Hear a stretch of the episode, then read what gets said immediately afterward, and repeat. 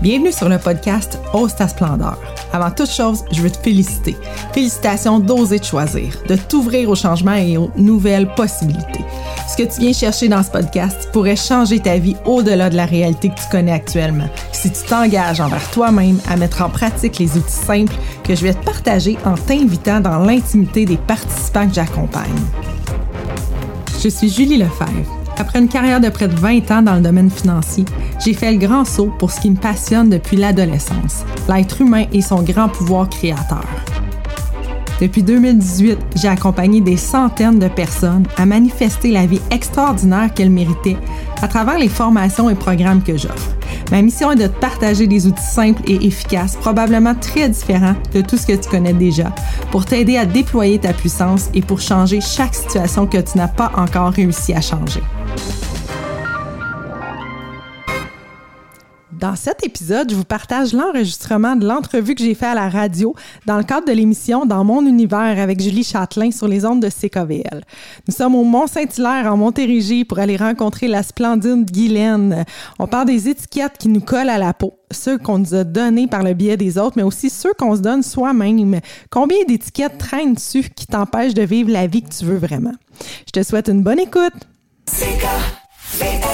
Et 14h30 et euh, Julie Lachapelle, euh, voyez Julie, pas Julie Lachapelle, c'est ma, journée, mes deux Julie.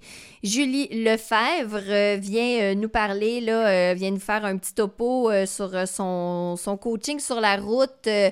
allô Julie?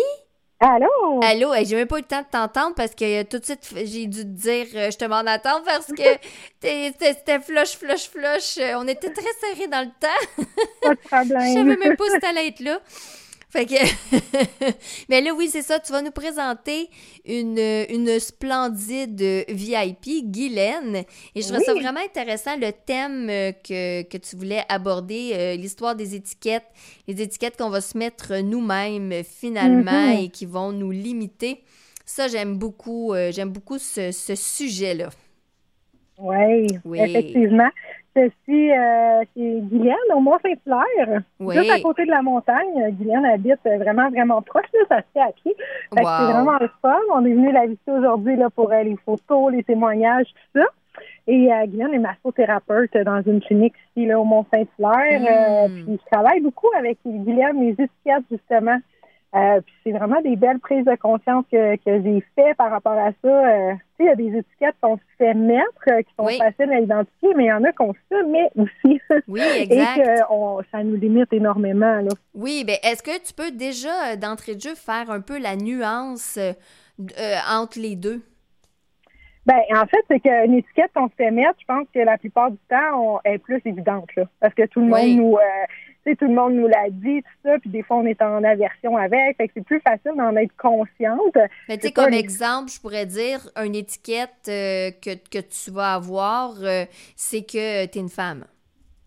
Ah oui, effectivement, oui. Ça, c'est sûr que c'est quand même assez, euh, assez évident. Ben Mais tu sais, moi, je pense des fois, je sais pas, moi, cet enfant-là, il était DAH. Ça, c'est comme un étiquette qu'on met, puis là, après ça, ça justifie vraiment beaucoup de choses qu'on rentre dans ça. Euh, ou je sais pas, tu sais, cet enfant, je parle des enfants, mais étonnante, ou, euh, tu sais, euh, de mm-hmm. telle façon. c'est comme si ça limite, ça empêche d'être autre chose, parce qu'à partir du moment où on a une étiquette, mais on fait tout pour rentrer dans ce cadre-là. Ça, ben, je pense qu'on se bat un peu, plus consciemment des étiquettes que les autres nous mettent, mais ce que je me rends compte, c'est qu'on a beaucoup d'étiquettes consommées qui nous limitent sont inconscientes. C'est sûr là que j'aime bien travailler avec les hmm. gens en, jasant avec eux dans les coachings pour être capable de dire oh intéressant, tu t'identifies comme ça. OK. Puis exemple, l'étiquette, l'étiquette qu'on se fait donner, l'enfant là qui est qui est TDAH. TDAH. Bon, mais l'enfant qui est TDAH, il pourrait euh, il pourrait finalement se battre contre cette étiquette-là toute sa vie, puis euh, non, je suis pas TDAH et tout ça, mais il pourrait aussi la, la prendre puis l'approprier et à ce moment-là se définir comme je suis un TDAH et là ça devient une étiquette euh, plus comme tu dis qui va nous limiter. Oui, ben écoute, je te donne un exemple de qu'est-ce que je veux dire. Parce que moi, tu vois, je me suis rendu compte personnellement de mon étiquette qui me nuisait beaucoup, beaucoup, beaucoup dans ma vie et que je m'étais jamais rendu compte que c'est moi-même qui me l'avais approprié. Euh, quand j'étais jeune, tu sais, dès mon jeune âge, là, je me faisais dire, hey, toi, t'aimes pas ça être pris, t'aimes pas ça, tu sais, quand que, dans un ascenseur, tout ça. Puis c'est comme, comme si j'ai toujours grossi ça, cette étiquette-là, dans le sens qu'à un moment donné, j'étais rendue même, euh, tu sais, à l'âge adulte, de dire, hey, moi, mon signe astrologique, c'est verso, j'ai le nom, le mot liberté écrit dans le front, j'aime pas ça être pris. Mais plus on mm. s'identifie à ça, plus on le grossit, plus c'est limitatif, en fait, tu sais, puis c'est vraiment, c'est rendu au point où, exemple, euh, j'allais jamais quelque part si j'avais pas ma voiture, là. Si mhm, j'allais pas habiter chez quelqu'un, si j'avais pas le contrôle de pouvoir partir quand je veux. Fait que c'est comme partir de quelque chose qu'on aime, être comme ça au début, mais mhm. finalement, on se rend compte que ça nous met plein de barrières, et puis il y a plein de choses que je, je, je pouvais pas faire nécessairement dans ma carrière ou parce que je me limitais avec cette étiquette-là. OK, je comprends c'est un peu la même chose CDAS, dans le fond, tu sais, si, ben l'enfant s'identifie à ça, puis qui dit, ben non, moi, euh, j'ai pas de concentration, fait que je peux pas faire ce job-là, je, je, peux pas avoir deux tâches en même temps, tu sais, tout ce qu'on peut se dire, je suis trop actif pour faire ça. Mais à un mm-hmm. moment donné, ça nous limite à plein de choses que peut-être qu'on pourrait le faire au lieu de s'identifier à, cette limitation-là, mm. ben partir dans l'autre sens, puis dire, ben non, je vais développer ça, moi, ce côté-là. Mm-hmm. Mais c'est vraiment intéressant parce que euh, euh, je vais parler personnellement. Moi qui ai un handicap visuel, mm-hmm. ben c'est une étiquette. Euh, c'est une étiquette en fait que oui, on m'a donné parce que je veux dire visuellement ça paraissait. que mm-hmm. j'avais que j'avais un handicap visuel mais quand j'étais plus jeune je, je, me battais en fait j'étais un bon moment tu sais à, à, me battre un peu contre ça jusqu'à temps qu'à un moment donné adulte je l'ai comme euh, adopté, comme si euh, j'étais handicapée. Et moi, euh, mm. où ça s'est répertorié, je vais dire de façon comme plus que c'était vraiment, c'était comme un enjeu majeur, c'était vraiment au niveau de mes relations de, mm. couple, finalement. Quand il était question de rencontrer quelqu'un et tout ça, et comment je me, comment je me définissais, en fait, mais en fait, je me, je me battais contre, contre moi-même. C'est comme si je je savais que j'étais handicapée, mais j'allais pas le mm. dire que j'ai un handicap. Mm. Et oui, ça m'a énormément limité parce qu'à un moment donné, je me suis même rendu compte en, faisant justement parce que j'ai fait euh, de, la PNL, tout ça, développement personnel, et en, dans un cours, à un moment donné, ma prof m'a fait voir que finalement, je, quand je rentrais en contact avec un, un homme, je me définissais inconsciemment comme un gros handicap. Fait que c'est hmm. comme s'il y avait moi, puis devant moi, il y avait ce gros handicap-là. Fait qu'elle dit que la personne qui est en face de toi ne peut plus te voir parce qu'elle voit hmm. juste l'handicap. Mais je oui, mais j'ai dit, je ne dis pas que j'ai un handicap. Mais justement, c'est pour ça. Fait que c'est comme si hmm. tu viens vraiment mettre cette barrière-là en partant. Alors que si tu mets l'handicap derrière toi et que l'handicap fait partie de toi, ça va être autre chose. Et, je, hmm. et je m'étais rendu compte que oui, c'était vraiment une grosse étiquette que, je, que finalement j'ai portée toute ma vie, mais qui s'est pas, euh, qui pas, c'est pas, euh, c'est pas traduit en comportement de la même façon nécessairement à chaque fois, mais que oui, c'était vraiment un gros, gros étiquette euh, que j'avais, que j'avais adopté toute, toute, toute petite.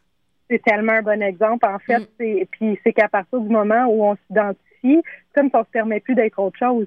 Ah non, c'est ça. C'est comme si c'était que ça que tu voyais. Puis euh, oui. oui, c'est vraiment, vraiment un très, très bon exemple. Moi, mm-hmm. j'étais extrêmement gênée quand j'étais jeune. Puis là, ben, plus je l'étais, plus je me faisais dire que j'étais gênée. Ah, puis plus j'étais la fille gênée, puis plus je rentrais dans ce moule-là. Puis peut-être dans 20 termes, à un moment donné, j'ai dit là, c'est assez. Ça me nuit, ça me bloque, mm. je suis tannée d'être gênée. Puis j'ai commencé à renverser. c'est un peu comme vraiment comme si on apprend à jouer d'un instrument de musique ou quoi que ce soit, tu es capable de développer autre chose. Fait que là, j'ai commencé à dire, bon, ben, à toutes les fois, je vais prendre en note ce que j'ai fait qui, qui était comme pas gêné, mettons, là, c'est de l'autre côté de mm-hmm. l'étiquette. Puis en deux, trois jours, là, tu sais, maintenant, je parle de, je fais des conférences, des choses comme ça, mais j'étais quelqu'un, là, c'était vraiment quelque chose, là. Ah oui, ben en fait, euh, en fait, du moment que tu en prends conscience, c'est là, tu sais, que tu peux opérer un, un changement. Exactement. Oui, c'est la confiance, hein? toujours la confiance. Ben mais c'est ça, c'est un peu ce que je fais dans les coachings de juste dire, ben écoute, on va regarder c'est quoi ta croyance, c'est quoi l'étiquette que tu mets, puis comment on peut renverser ça, en fait. Là. Exactement, ça dépend. Chaque, chaque étiquette est différente, là, mm-hmm. évidemment, mais euh, ouais. Mais OK, mais, mais, mais comment qu'on peut euh, comment qu'on peut changer ça? Là, exemple, là, on a pris conscience qu'on s'est mis des étiquettes, qu'il y a des étiquettes qu'on nous a mis Parce que moi, je trouve que ça fait quand même un peu toute la même chose, dans le sens que que ce soit la personne qui me l'a mis, mais que mhm. j'ai décidé de l'adopter ou pas. Mais y a-tu des, des, des étiquettes que ça vient vraiment juste de nous? Ben oui, comme je te dis, moi, tu sais, oui, quand j'étais jeune, ma mère, elle me disait, t'aimes pas ça être pris, mais j'allais tellement amplifier de dire, moi, il faut absolument que je sois libre, tu sais. Mais ça partait. Ça partait. C'est ça, c'est ça, je veux dire. Est-ce que ça part tout le temps de l'extérieur de nous? Non. Je pense pas, parce que, tu sais, je pense que n'importe quoi dans la vie qu'on se rend compte. Tu sais, c'est à partir du moment où on dit, moi, je suis ça, là, oui. c'est un étiquette. Ah oui, OK moi, j'aime pas ça, c'est un étiquette parce que dans le fond, demain, tu peux aimer ça. Aujourd'hui, en ce moment, j'ai pas le goût de ça. Mais je sais pas, moi, moi même ça, là, j'aime pas les fruits de mer. C'est ben un étiquette que je me mets parce que peut-être que demain, quelqu'un va me faire goûter à quelque chose puis je vais ça. Fait que, tu sais, je pense qu'à partir du moment où on, décide de, de, se créer une identité, c'est un peu ça, hein, c'est qu'à l'adolescence, quand on crée notre identité, mm-hmm. ben là, on se met plein d'étiquettes. On passe notre vie à essayer de cadrer avec ça. Puis quand on cadre pas, c'est là qu'on est en résistance puis qu'on souffre. Mm-hmm. Et là, à ce moment-là, OK, le bon, on a identifié nos, nos, euh, nos étiquettes. Qu'est-ce qu'on fait avec ça, là?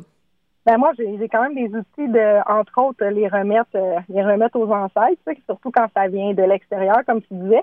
Mais mm-hmm. sinon, je dis tout le temps, pars de ce que tu fais, pars, dans le fond, pars de ce que tu fais, puis grossis-le. Fait comme quand je me disais, moi, j'étais super gênée, ben ça arrivait quand même des fois où j'étais capable de parler à quelqu'un. tu sais. Mm-hmm. Je veux dire, j'étais pas tout le temps complètement muette. Fait que tu parles de ce que tu fais puis tu le grossis au lieu de, de se mettre une, une étiquette ou dire aujourd'hui, dans cette situation-là, j'étais gênée, mais ça veut pas dire que je suis un enfant gêné. Mais non, exactement. Parce qu'on a mm. tous des moments où est-ce qu'on peut être euh, gêné ou euh, qu'on peut être un peu plus. Euh, tu sais, il y a des moments où est-ce qu'on va être plus énergique, d'autres moments où on va avoir besoin, on, va avoir besoin plus de calme, plus de douceur, plus. Mais c'est ça, c'est comme si dans le moment présent. Ouais. C'est comme ça. Moi, c'est drôle parce que ça me fait penser. moi, on me disait tout le temps euh, adulte, là. Ça, c'était adulte. On me disait tout le temps que j'étais lente. Hmm. Que, que mon. Tu sais, comme si mon rythme naturel d'action était lent. Hmm. Et moi, et moi, dans mon quotidien, je ne suis pas lente, mais pas du tout. Tu sais, je veux dire, moi, je, dans, mon, dans mon énergie, je suis quand même un sagittaire, là, tu sais, fait que même si, oui, je suis douce, euh, je suis dans la bienveillance, les gens souvent font comme, oh, tu sais, t'es tellement féminine, t'es tellement... Oui, mais, mais dans mon énergie, j'ai une énergie yang, moi, de, de base, là, mm. une énergie d'action, de proaction. Et c'est pour ça aussi que je suis combattante, je suis une guerrière de lumière. Euh, ça fait partie. Mais souvent, non, mais t'es lente. T'es lente. Mm. Et là, tout d'un coup, je me suis rendu compte que c'est sûr que si je suis à côté de toi puis je coupe des cocombres, je vais être lente parce que je couperai pas les cocombes à la même vitesse que toi, parce que je les vois pas, mes cocombes. Fait que je les mhm. coupe d'une autre façon, mais je les coupe. Je vais arriver au même résultat. Mais moi, quand je suis toute seule dans mon quotidien, je suis pas en train de me comparer avec d'autres. Moi, je coupe mes cocombes. Moi, je, moi dans ma, moi, je vois que c'est vite, mais c'est parce que tout le reste autour est vite. Je me lève le matin, OK, je vais faire ça, je marche, je vais ci, je vais ça. Tu sais, je, je, je, roule. Puis moi, la, personne en partant qui me disait ça, que j'étais lente, c'était quelqu'un que elle, c'était le contraire. Elle était mm. lente. mais vraiment, elle marchait lentement. Tout était lent. Puis ça, là, je me suis rendu compte jusqu'à temps que je fasse Hey, je ne, non, ça, ça, je veux pas ça parce que être lente, c'est comme si ça m'amenait dans Ouais, mais tu sais, ta différence, ton handicap mm. euh, et tout ça, alors que dans le quotidien, je le ressens pas, ça. Ouais. Je me sens pas lente. Hmm. Ben, c'est bien parce que tu n'as comme pas pris cette étiquette-là, mais, mais je, je veux pendant un temps, par contre. La prendre, puis après ça, on, on cadre tout le temps, puis c'est qu'on se limite tellement. Moi, je peux pas faire ça, je suis lente. Moi, je peux pas faire ça, je suis lente. Exactement. Combien de limitations qu'on se met, mais demain, tu peux être complètement différente. Ben oui. mais c'est vraiment, euh, c'est vraiment fascinant. Et là, dans le fond, c'est avec Guylaine parce que est-ce que c'est Guylaine qui a, qui a traversé cette histoire-là d'étiquette ou c'est toi qui as eu une réflexion personnelle en étant en contact avec Guylaine? En fait, euh, ben souvent, hein, c'est, pas pour rien ben qu'on entend les gens. Là. C'est souvent quelque chose que je vais avoir vécu ou une réflexion personnelle un peu avant.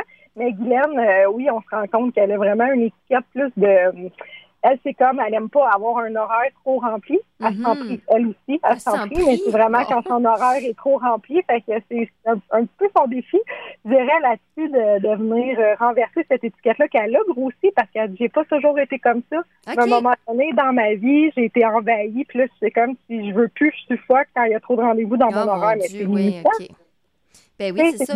Pour elle, là. Ah oui. Oui, puis à un moment donné, c'est de dire, ben, OK, euh, parce que il y a, y, a, ça, tu sais, de dire que, tu sais, euh, ah, j'ai besoin d'avoir du temps, d'avoir. Mais ça, se planifie aussi. Tu sais, c'est ça, c'est de dire, tu as quand même un choix. Si tu te sens pris, prends-en moins. Lève-toi une demi-heure plus tôt, va marcher, tu es à côté de la montagne euh, en plus. Mhm. oui, oui, mais en même temps aussi, c'est ça, il faut juste faire attention de pas parce que quand tu crées l'étiquette, moi, j'ai besoin d'aide, j'ai besoin de taille. Moi, j'étais, au début, début, là, à un moment donné, j'étais rendu que je prenais deux heures entre chacun de mes rendez-vous pour pas être pris. Ah, tu sais, je veux dire, à un moment donné, c'est pas mieux, là. Non. C'est correct de se garder du temps, mais justement, de dire, moi, j'ai besoin de temps, ben, oui. peut, peut-être pas, en ce moment. C'est peut-être une étiquette aussi. Mais oui, c'est ah, ça, exactement. Dans le moment, j'ai envie d'avoir du temps par puis souvent, ben évidemment, tout se place, là. Même quand tu as une grosse journée chargée, euh, mm-hmm. souvent, c'est ça qu'elle me dit. Demain, j'ai une journée chargée, puis là, elle me réécrit pour me dire, ah, ben finalement, ça a bien été. Tu sais, c'est tout le mm. temps la résistance. Oui. Toujours, toujours, toujours, toujours. Ah, c'est vraiment super intéressant euh, ce que tu amènes euh, aujourd'hui. Ça a été vraiment un plaisir, Julie. Là, c'est ça, là, dans le fond, tu t'en vas où après, après Saint-Hilaire? Euh, écoute, c'est en Ontario dans deux jours. Oh! Euh, je ne sais pas exactement, par exemple, la ville. Je sais que c'est un camping. C'est la belle Édith que je m'en vais rencontrer là-bas euh, dans deux jours. là. Génial. Bon, ben, on te souhaite une super de belle petite escapade et rappelle aux auditeurs à quel endroit on peut te retrouver.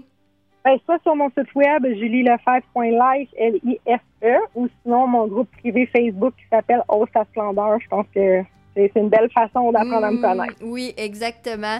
Mais merci, euh, merci Julie. Euh, moi, je te souhaite une super de belle journée. Ben merci, toi aussi. OK, bye bye. Julie Lachapelle, pourquoi je dis Julie Lachapelle? C'est pas Julie Lachapelle, je suis désolée, c'est Julie Lefebvre et ça me mélange quand j'ai les deux, une après l'autre. Mon cerveau, mon cerveau vous dit Julie Lachapelle parce que c'est elle qui passe en premier. Non, Julie Lefebvre et coaching Ose ta splendeur. Je répète, Julie Lefebvre, coaching sur la route Ose ta splendeur. Merci Julie.